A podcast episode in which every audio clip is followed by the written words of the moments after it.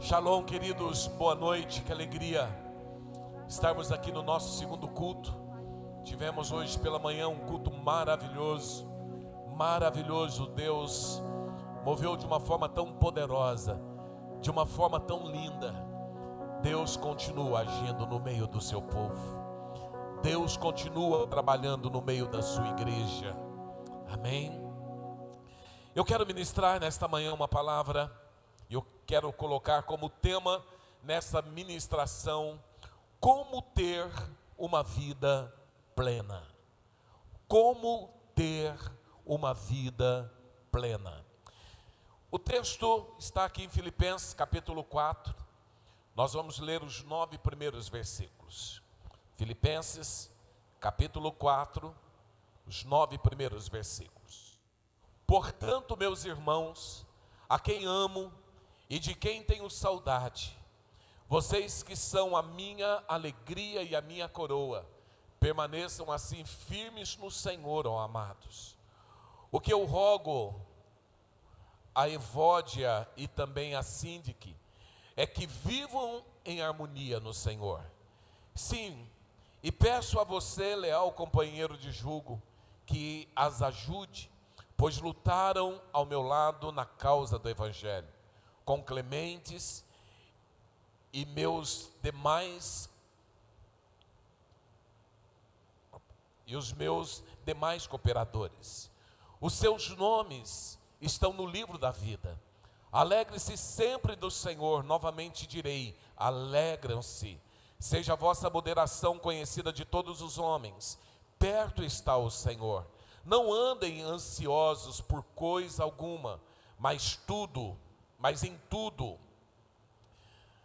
pela oração e súplicas e ações de graças, apresente seus pedidos a Deus, e a paz de Deus, que excede todo o entendimento, guardará os seus corações e as, e as suas mentes em Cristo Jesus.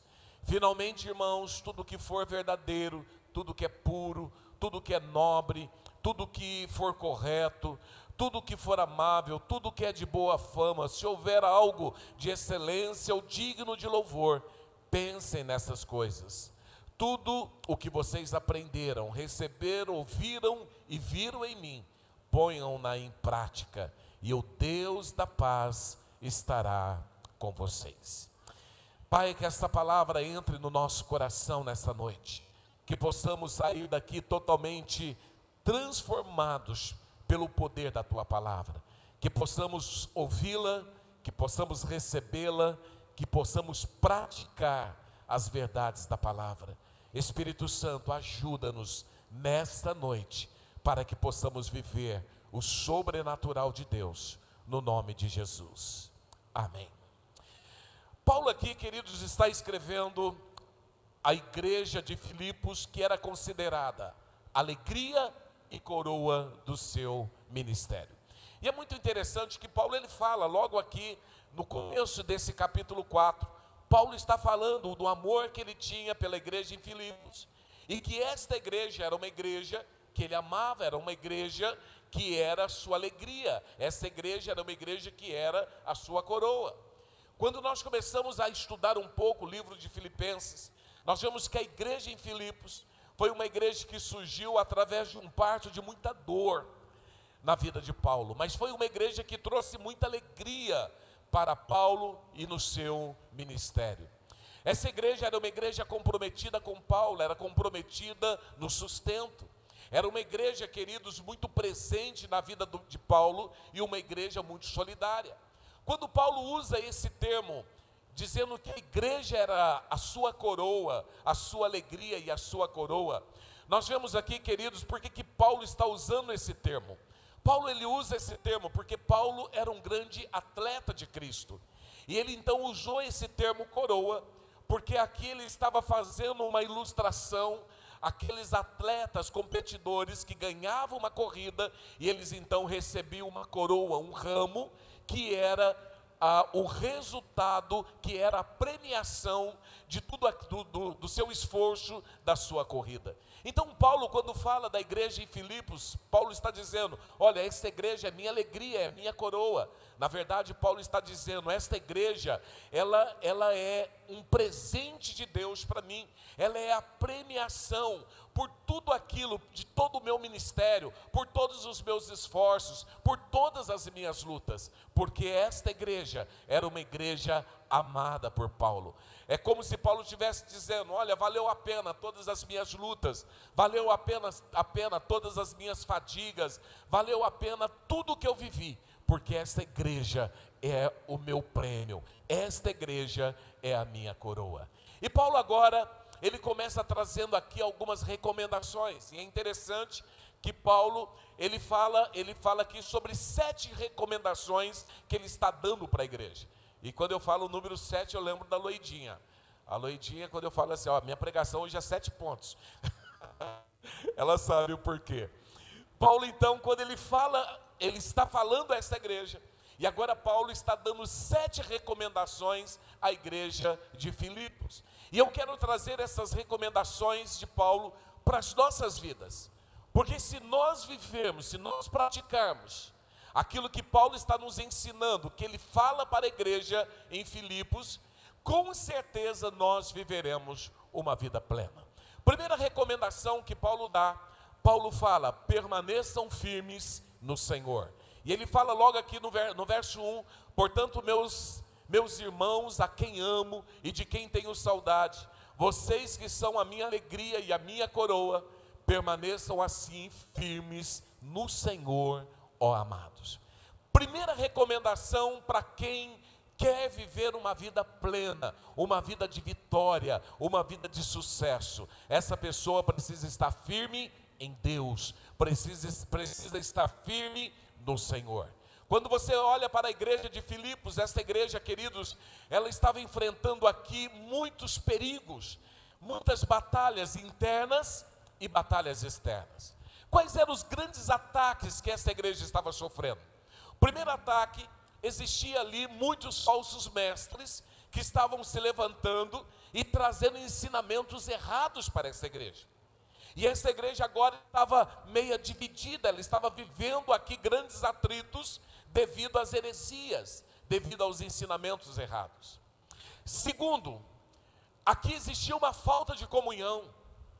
Eles estavam brigando, disputando uma intriga terrível. Então a igreja agora, ela estava perdendo a sua visão espiritual, aquilo que Deus de fato tinha para ela. E Paulo agora, quando escreve então a igreja, Paulo está dizendo: olha, vocês precisam estar firmados em Deus. Eu sei que está existindo entre vocês muitas divisões.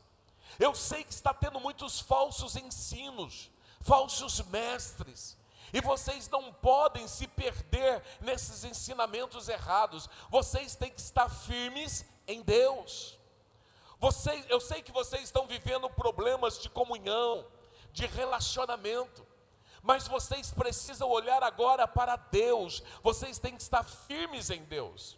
Interessante quando nós olhamos aqui no original grego, a palavra firmes é estequete, que significa, que, que dá uma ilustração de um soldado que no meio de uma batalha ele está firmado.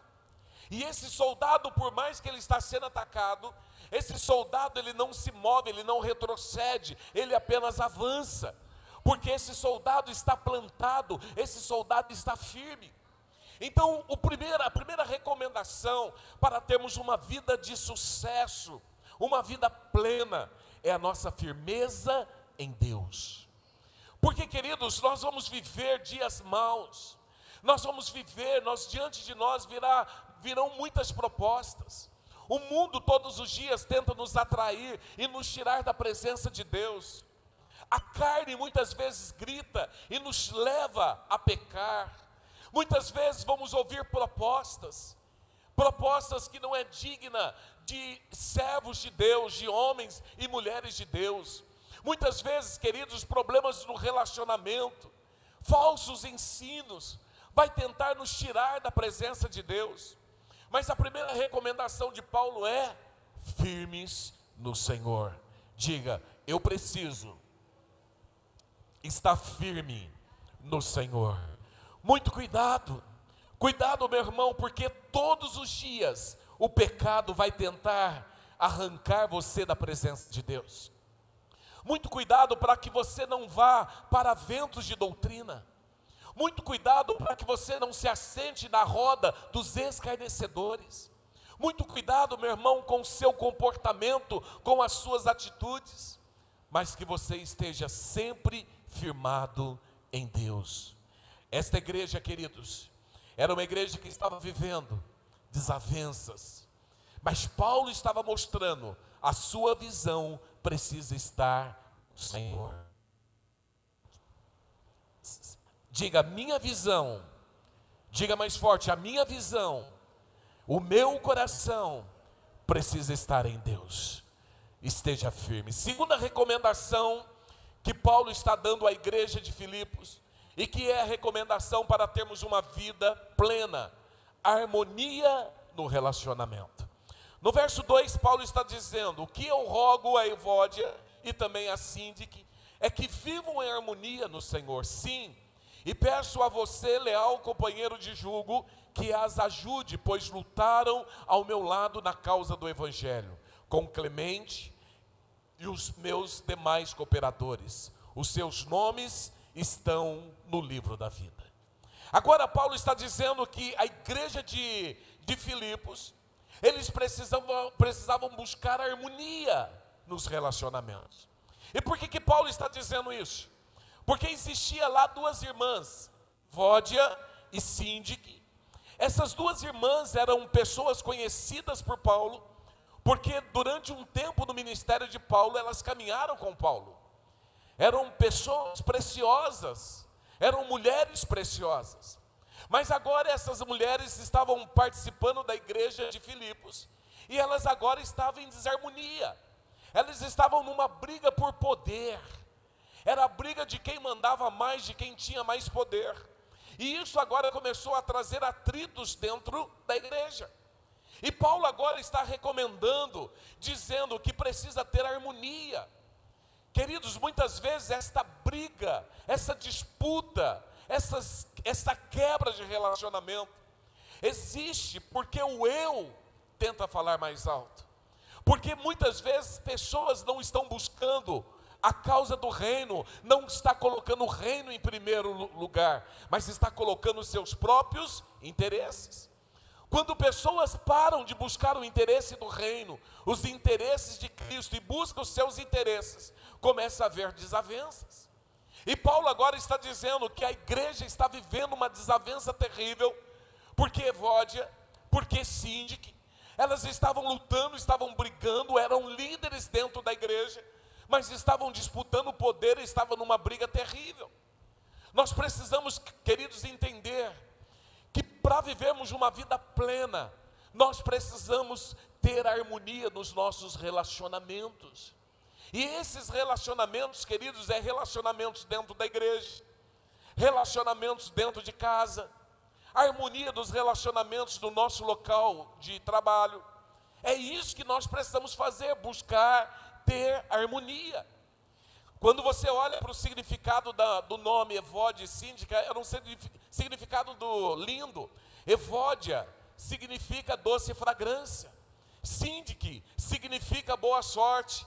Mas estava tendo uma briga terrível com a doce fragrância e com a boa sorte. Elas estavam lutando entre elas. E Paulo agora pede ajuda ao líder da igreja, dizendo: Olha, me ajude para que isso acabe me ajude, porque são pessoas preciosas. Interessante, querido, que muitas vezes pessoas começam bem, mas não terminam bem. Evode e Síndic, elas foram preciosas no ministério de Paulo, mas agora elas se perdem. Nós precisamos tomar muito cuidado para não nos perdermos. Quando nós não estamos centrados em Cristo, buscando os interesses do reino, nós nos perdemos assim como elas se perderam. Nós precisamos, queridos, ser homens e mulheres que exerça o ministério da reconciliação. Quando você ver alguém falando mal do seu irmão para você, ao invés de sorrir, concordar, meu irmão, busque esse, essa reconciliação.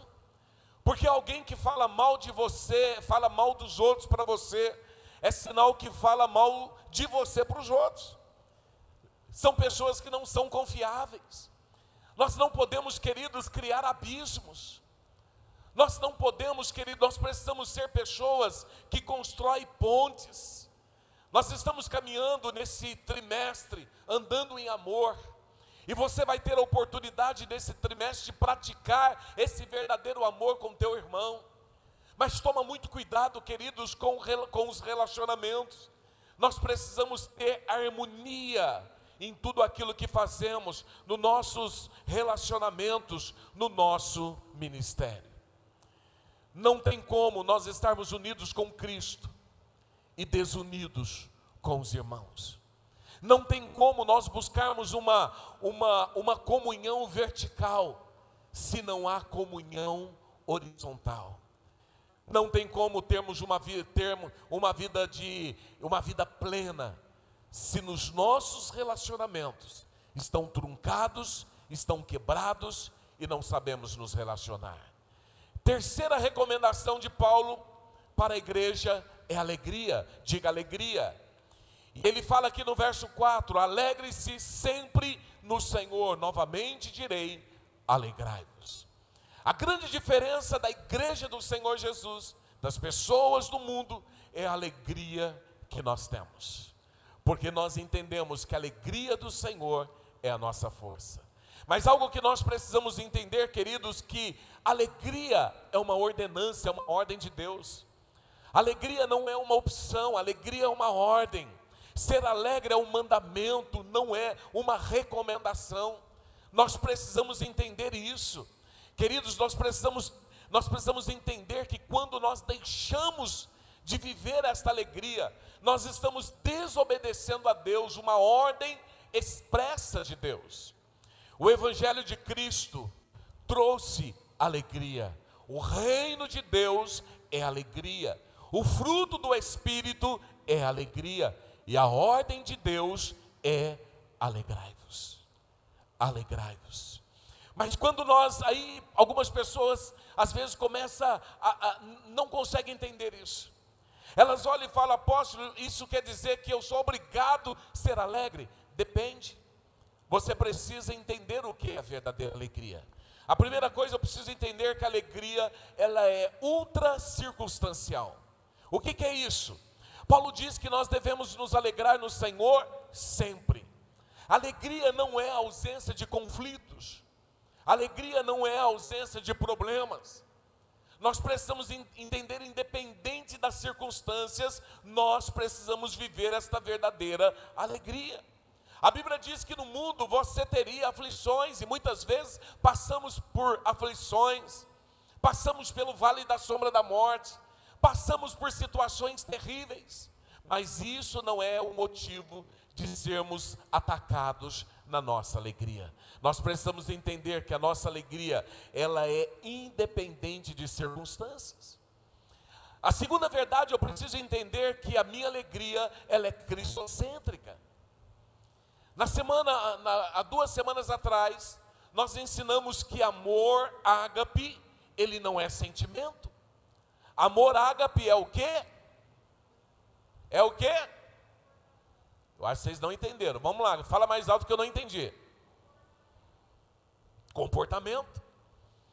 Eu não posso controlar o que eu, me, o que eu sinto em relação ao outro, mas eu posso controlar como eu me comporto em relação ao outro. Então, amor ágape, ele não é sentimento. Amor ágape é comportamento.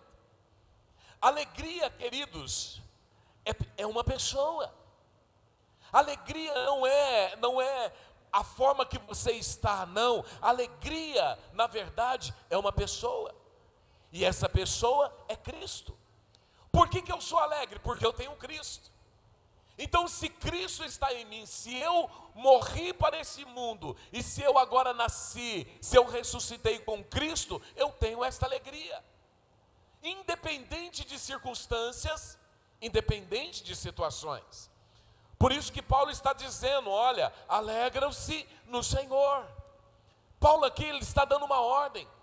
Ao invés de vocês ficar nessas briguinhas, ficar nesses conflitos entre vocês, ouvindo os falsos mestres, vocês precisam alegrar no Senhor, entendendo que a alegria do Senhor é a nossa força. Quarta recomendação, moderação, diga, moderação. No verso 5 ele diz: Seja a vossa moderação conhecida de todos os homens, perto está o Senhor. Agora o apóstolo Paulo está dizendo sobre a igreja que estava vivendo aquele conflito terrível, que estava vivendo aquela crise de comunhão. Paulo estava falando sobre a necessidade de ter moderação. E é interessante, queridos, que Paulo aqui ele fala sobre a necessidade de cuidar das nossas atitudes internas e das nossas reações externas. Ouça, cuidar das nossas atitudes internas e das nossas reações externas. As atitudes internas geram reações externas. Então, Paulo aqui ele está dizendo, mostrando que a moderação está ligada, está ligado a temperamento. E nós precisamos ter um temperamento transformado por Cristo. Agora, irmãos, entenda: é inaceitável um crente explosivo, é inaceitável um crente destemperado, é inaceitável um crente sem domínio próprio, sem longanimidade, sem paciência, que quando está no trânsito alguém te fecha, você briga. Dentro de casa desce do salto, que os vizinhos olham para você, olham para a tua casa e falam, meu Deus, ali deve morar uma família de louco, porque eu só, só briga, só ouço aqui brigas, desavenças, palavrões. E Paulo está dizendo que a nossa moderação, ela precisa ser conhecida só por Deus. Amém? É isso que Paulo está dizendo? O que, que ele está dizendo? A moderação precisa ser conhecida por quem? Por todos os homens. Então não adianta você chegar e falar assim, não, apóstolo, eu sou uma pessoa muito moderada. Ok, vou perguntar para os seus parentes, para a sua família, quem mora dentro de casa, para os vizinhos, para os amigos de trabalho, e vamos ver se você é temperado, você é moderado mesmo. Porque Paulo está dizendo que a nossa moderação ela precisa ser conhecida por todos os homens. São pessoas que olham para nós e falam: olha, Fulano é cristão, porque é uma pessoa moderada, é uma pessoa controlada, é uma pessoa que sabe falar. A grande verdade, queridos, que as suas palavras precisam ser temperadas com sal. A grande verdade é que as nossas atitudes, elas precisam edificar pessoas. Se aquilo que você vai falar não vai edificar, fica quieto, cala a boca. Se aquilo que você vai falar não serve, se cala. A sua moderação precisa refletir a glória de Cristo.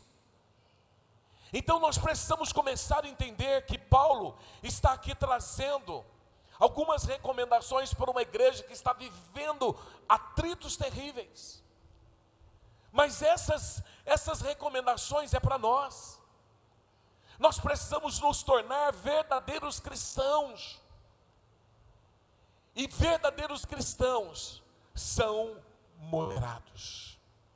E Paulo agora ele fala: sabe por que vocês precisam ser moderados?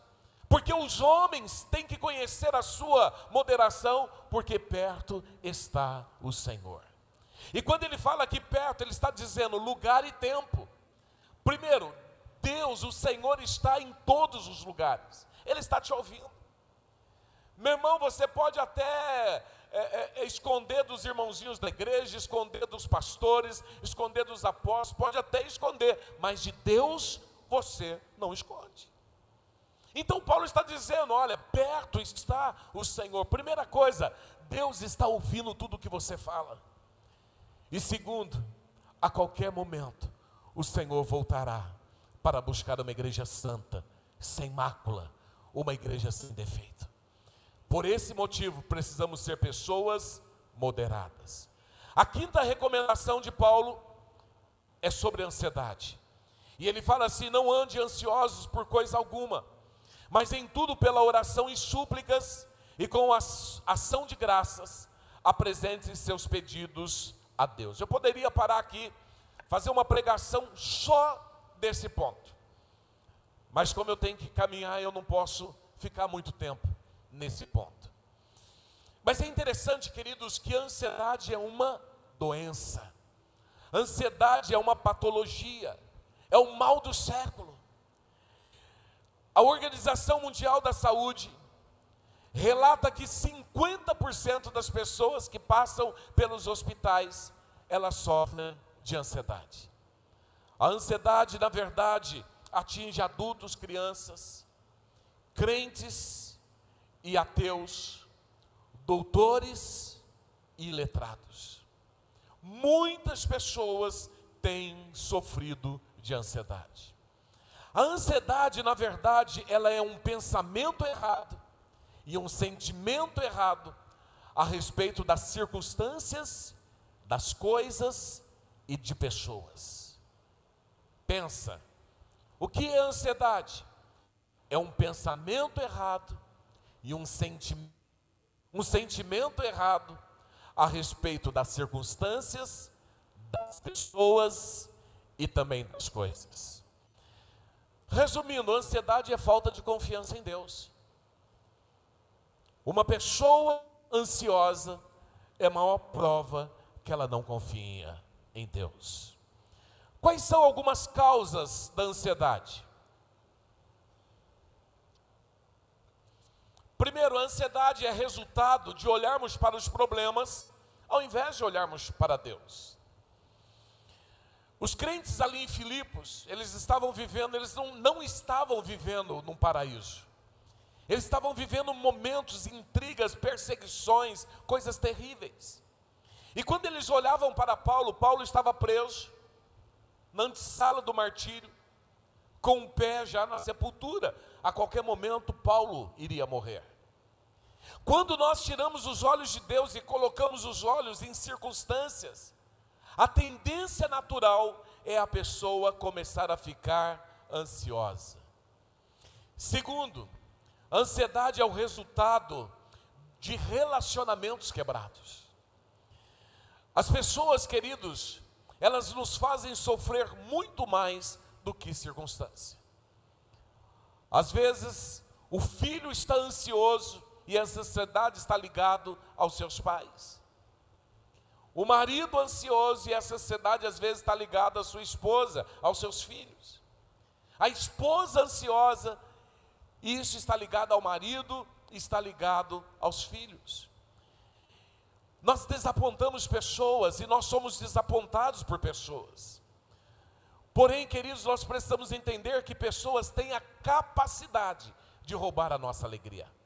Você já viveu aquele momento, você está legal, você está bem, de repente você ouve uma notícia, alguém falou alguma coisa para você, pum, estoura.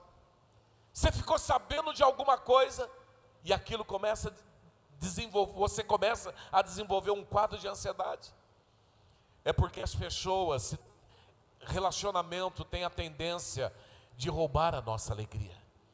Existem pessoas com a alma ferida, que são prisioneiras da, da, a, da amargura, e muitas vezes isso a pessoa se torna uma pessoa ansiosa. Um outro ponto, a ansiedade é resultado de uma exagerada preocupação com as coisas materiais. Já viu a pessoa preocupada com o que vai comer, o que vai vestir, como vai ser o seu amanhã? E automaticamente essas pessoas, elas desenvolvem ansiedade. Há pouco tempo eu assisti uma reportagem, uma grande, uma, uma, uma empresária trilionária, não era nem milionária, trilionária mulher com muito dinheiro, não tinha ninguém. Não tinha marido, não tinha filho, não tinha pai, não tinha mãe, não tinha ninguém. E ela então resolveu sair da casa dela, morava sozinha. Ela resolveu, saiu da casa dela, alugou o andar inteiro de um hotel. E ela foi morar na suíte presidencial, com 350 metros, somente a suíte. E ela alugou o andar porque ela colocou alguns funcionários, seguranças, e ela tinha uma secretária que ela gostava muito. E ela tinha um medo terrível que acontecesse algo com ela. E ela não teria ninguém para deixar os seus bens. Eu quase mandei o nosso endereço para ela. Quase mandei lá uma mensagem: olha, quiser, tem uma igreja aqui em Barretos que pode cuidar muito bem dos seus bens. Mas essa mulher então confiou os seus bens a uma secretária, a secretária que ela gostava muito. Porém, ela tinha um quadro de ansiedade terrível. A Bíblia diz que o mal que eu, que eu temia me sobreveio. E todos os dias ela ficava pensando que ela poderia a qualquer momento morrer, a qualquer momento alguma coisa acontecer com ela. Resultado, quando aquela mulher completou 50 anos de idade, ela teve um AVC hemorrágico. E aquela mulher então ficou inconsciente. E até hoje ela vegeta no leito de um hospital. Ela não tinha nada não tinha problema de saúde nenhum, mas ela ficava maquinando. Mas se eu morrer, se algo acontecer, se me der alguma coisa. E ela tinha escrito um bilhete, uma carta, dizendo que quem iria cuidar dela e de todos os seus bens seria a sua secretária. Porém, eu não sei o que aconteceu. A secretária então assumiu os bens, assumiu a empresa, colocou uma equipe médica, começou a cuidar dela. Mas não sei o que aconteceu, o juiz então retirou esta mulher e, de, e de, decretou um curador, um advogado que nem conhecia a família, para cuidar da mulher, para cuidar dos seus bens e para cuidar da sua empresa. Até hoje isso é uma briga judicial terrível. Essa mulher ainda está vegetando, mas era uma mulher que não tinha nada, mas ela começou a desenvolver uma neura mas se acontecer alguma coisa, e se acontecer alguma coisa, e automaticamente aconteceu. Porque o mal que eu, que eu, o que eu mais temia me sobreveio. Existem três resultados da ansiedade. Primeiro resultado: ansiedade produz um estrangulamento íntimo terrível. Uma pessoa ansiosa, ela é uma pessoa sufocada. É uma pessoa que parece que perde o ar, perde o oxigênio. Segundo, uma pessoa ansiosa, ela tem as suas forças roubadas. Ela fica pensando tanto que quando acontece alguma coisa, agora ela já não tem mais energia, não tem mais força para reagir. E terceiro, ansiedade é uma eloquente voz da incredulidade. É porque nós não confiamos totalmente no Senhor. E aqui Paulo então ele dá a receita para vencer a ansiedade. Paulo está dizendo: não ande ansiosos por coisa alguma. Ansiedade é uma doença. Então, qual é a receita para vencer a ansiedade? Oração, súplicas e ações de graça. Esta é a receita. Apóstolo, livro de autoajuda ajuda é, é bom, mas não resolve. O que resolve, meu irmão, é o que Paulo está dizendo. Primeira coisa, a oração fala de relacionamento com Deus. Segundo, súplicas é apresentar as suas súplicas, suas petições, as suas necessidades a Deus. E terceiro, fala de ações de graça, está falando sobre gratidão. Então, como eu posso vencer a ansiedade? O que mais se tem hoje é crente ansioso. Ora mais. Após se eu não orar, eu venço a ansiedade, vence não, meu irmão. Ora mais suplica a Deus, agradeça a Deus, mas não é um dia apenas, faça isso sempre. Sexta recomendação de Paulo, a paz de Deus. E ele fala aqui no verso 7: E a paz de Deus, que excede todo o entendimento, guardará os seus corações e a sua mente em Cristo Jesus. Então, pela oração, a paz de Deus ocupa o lugar antes ocupado pela ansiedade. Se eu quero ser um, um cristão que tem uma vida plena, eu preciso ter a paz de Deus. Mas como que eu tenho essa paz? Pela oração. A oração, ela faz com que esta ansiedade saia e agora a, esta paz começa a tomar toda a sua vida. Paulo está dizendo que a paz de Deus aqui tem o poder de guardar mente e coração. O mesmo coração que estava cheio de ansiedade, agora, pela oração, está cheio de paz. E Paulo aqui ele fala sobre três verdades importantes. Primeiro, a paz que recebemos é uma paz divina e não humana. Se você quer viver essa paz, meu irmão, para de ter aquela, aquele entendimento que a paz de Deus é a mesma coisa que a paz do mundo. Não. Por isso que João diz aqui: Deixo-vos a minha paz, deixo-vos a paz, a minha paz vos dou. Não vou lá dou como o mundo a dá. Não se turbe o vosso coração. Paulo está dizendo que a paz de Deus, precisa tomar conta do nosso ser. Mas a paz não é a paz que o governo dá. Não é a paz quando você fica lá, agora eu estou em paz, porque recebeu o aumento do governo, não. Nós precisamos entender isso. A paz de Deus transcende a compreensão humana. Já viu aquela ilustração lá fora, guerra, e aqui dentro, bonança? A paz de Deus não é você não viver problemas, não. Eu posso estar vivendo problemas, mas eu estou em paz. Já viu aquela pessoa que tem, recebe um relato médico terrível, e aí você olha para a pessoa e fala: E aí, meu irmão, como você está? Eu estou em paz. Porque paz de Deus tem a ver com confiança, tem a ver com, a, com fé com a minha ligação com Deus. A paz de Deus é uma sentinela celestial ao nosso redor. A paz de Deus, ela nos protege. Já viu aquela sentinela forte que está ali nos impedindo de receber problemas externos e problemas internos? Paulo diz que essa paz guarda o que? Os nossos corações. Guarda os corações do que? De sentimentos errados. Muitas vezes, sentimentos errados nos leva a fracassar.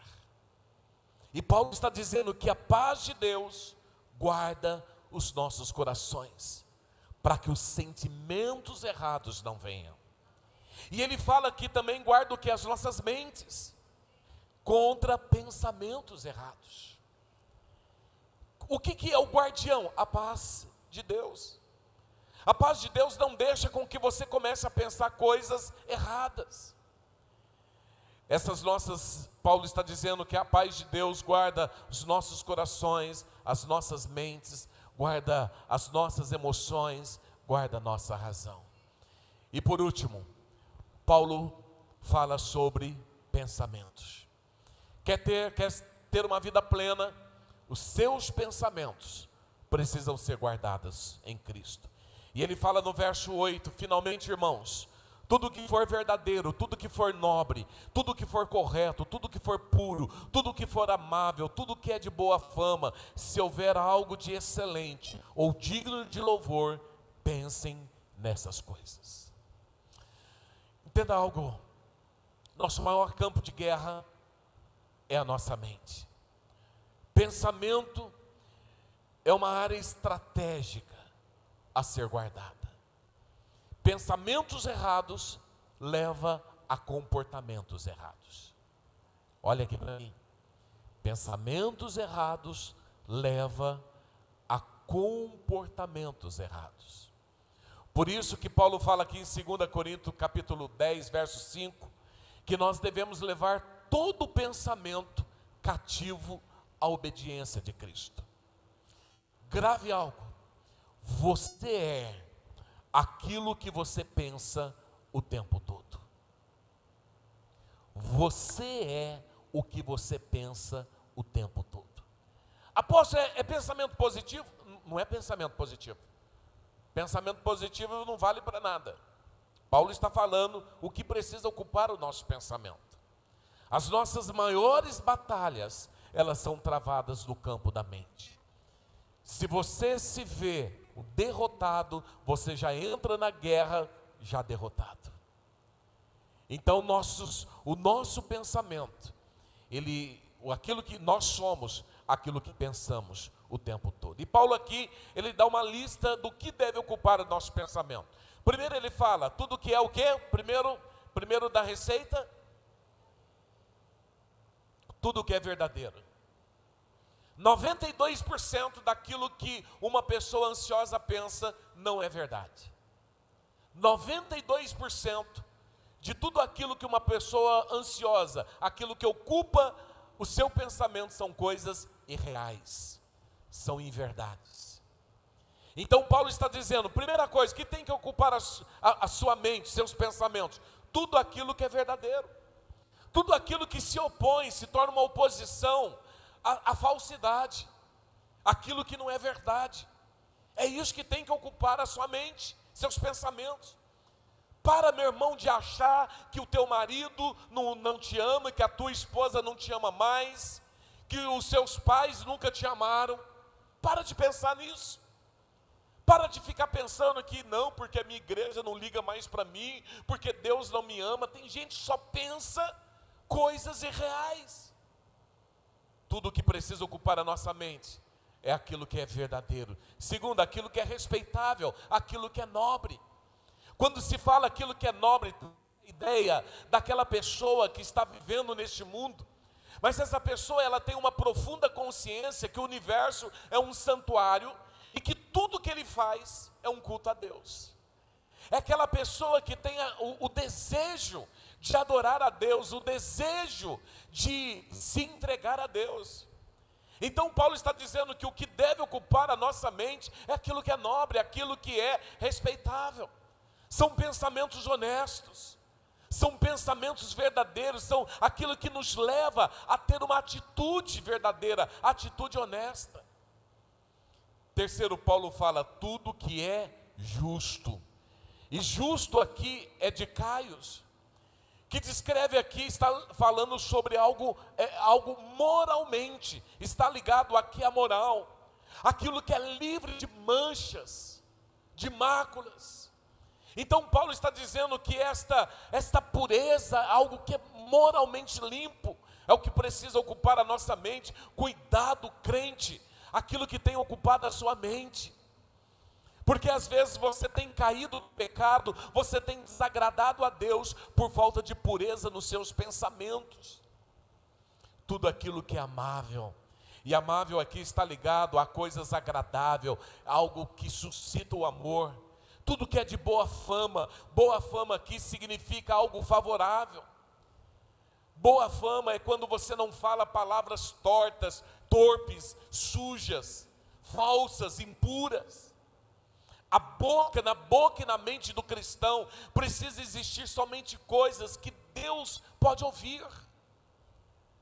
É isso que Paulo está dizendo que precisa ocupar a nossa mente.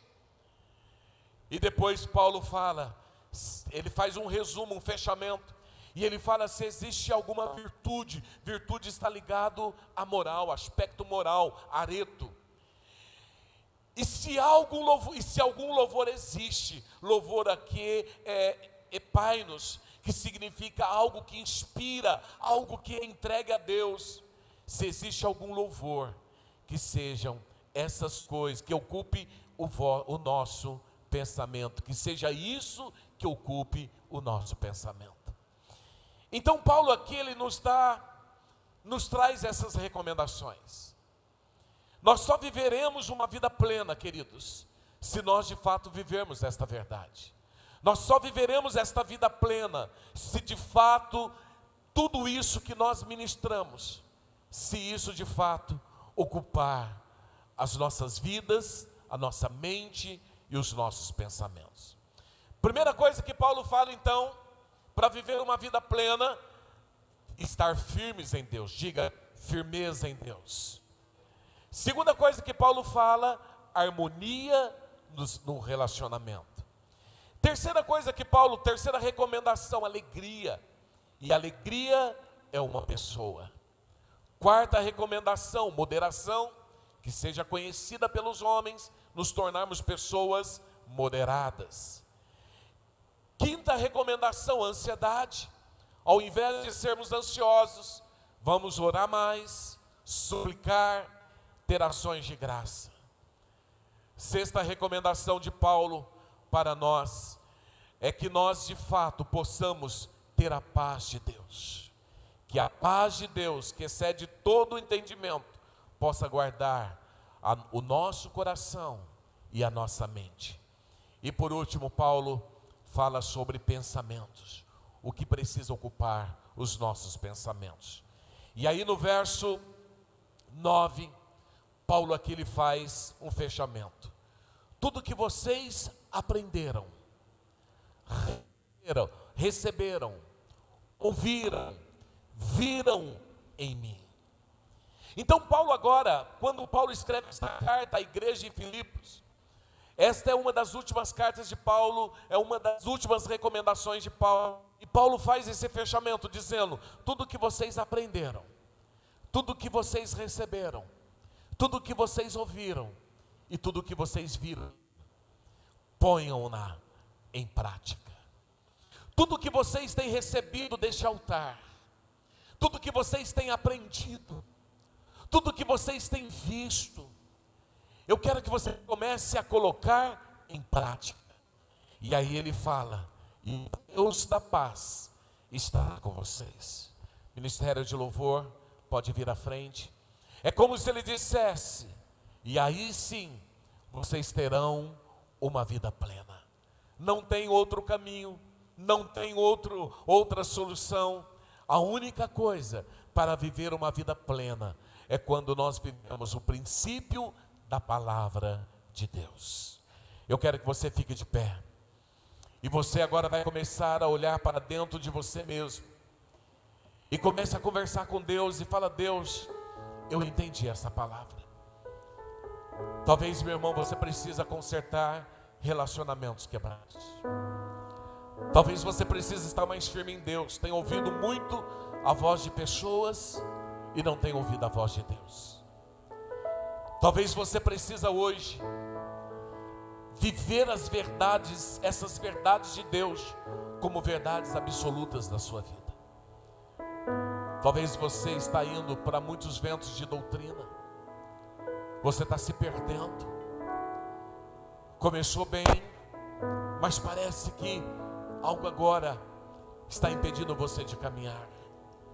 Mas a palavra de Deus hoje para você, tudo isso Coloque em prática. Pratique essas verdades. E aí o Deus da paz estará com vocês.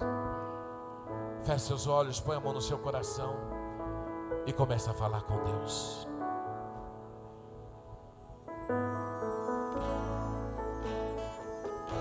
Comece a orar. A qualquer momento Jesus vai voltar para buscar a sua igreja.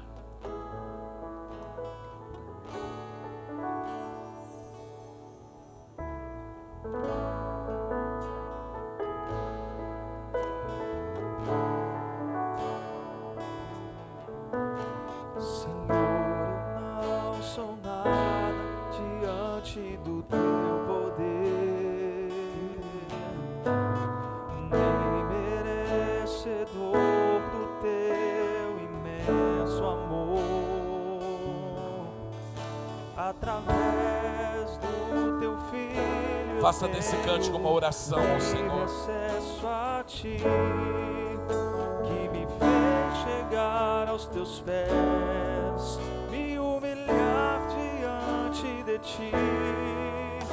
Senhor, eu não sou nada diante do teu poder, nem merecedor do teu imenso amor. Através do teu filho tenho livre acesso a ti teus